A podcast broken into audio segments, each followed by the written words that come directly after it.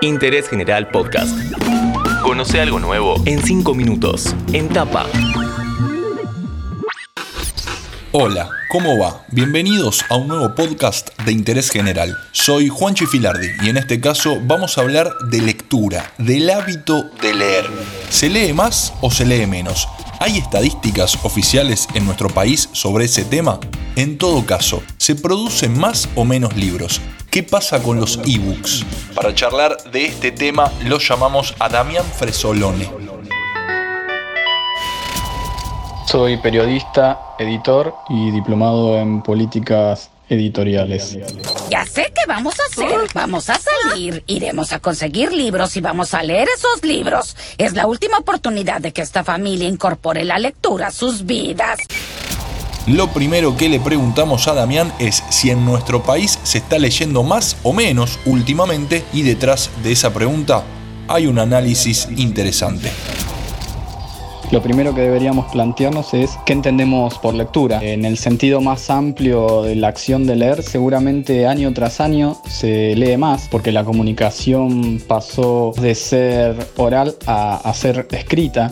Por lo tanto, en todos los niveles y en todas las edades se lee mucho más año tras año que en tiempos anteriores. Me refiero también en los chicos, en los jóvenes y obviamente en los adultos. Esto por distintas prácticas, desde laborales, el mail y comunicación entre los jóvenes, como pueden ser chats. Pero, ¿qué pasa con los libros? ¿Hay algún dato certero que diga si se lee más o menos? Si nos referimos al sentido más estricto de la palabra lectura, como muchas veces se determina únicamente a los libros o a la literatura en general, es difícil ahí responder porque no hay estadísticas oficiales sobre cuantificar la lectura, lo cual es muy difícil hacerlo también. En Argentina lamentablemente tampoco tenemos estadísticas oficiales sobre venta de libros. La única estadística es la producción editorial que se basa en la Cámara Argentina del Libro, que es una de las dos cámaras de editores en el país. Entonces hablemos de la producción de libros en papel.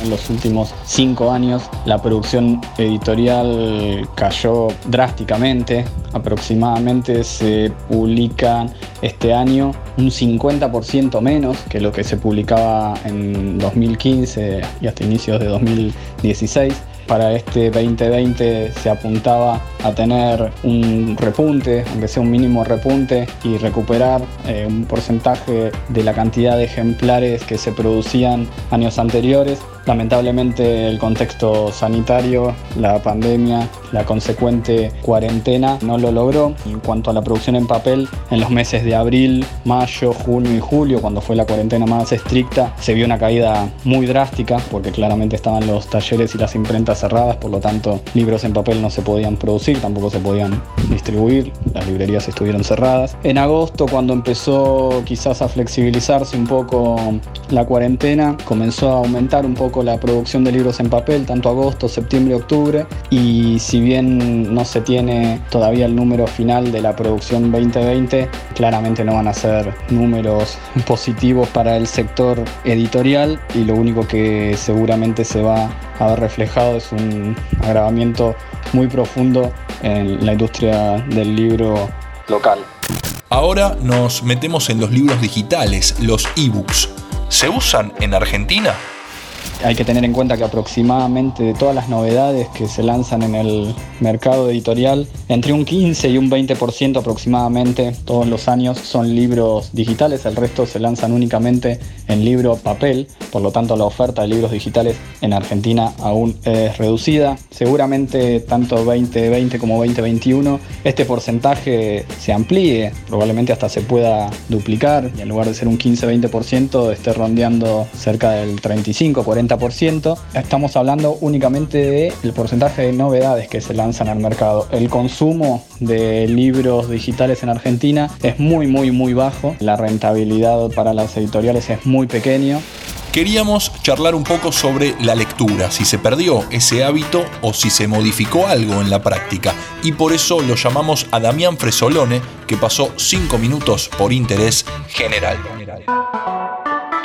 Interés General Podcast. Encontrarnos en Spotify, en Instagram y en interésgeneral.com.ar.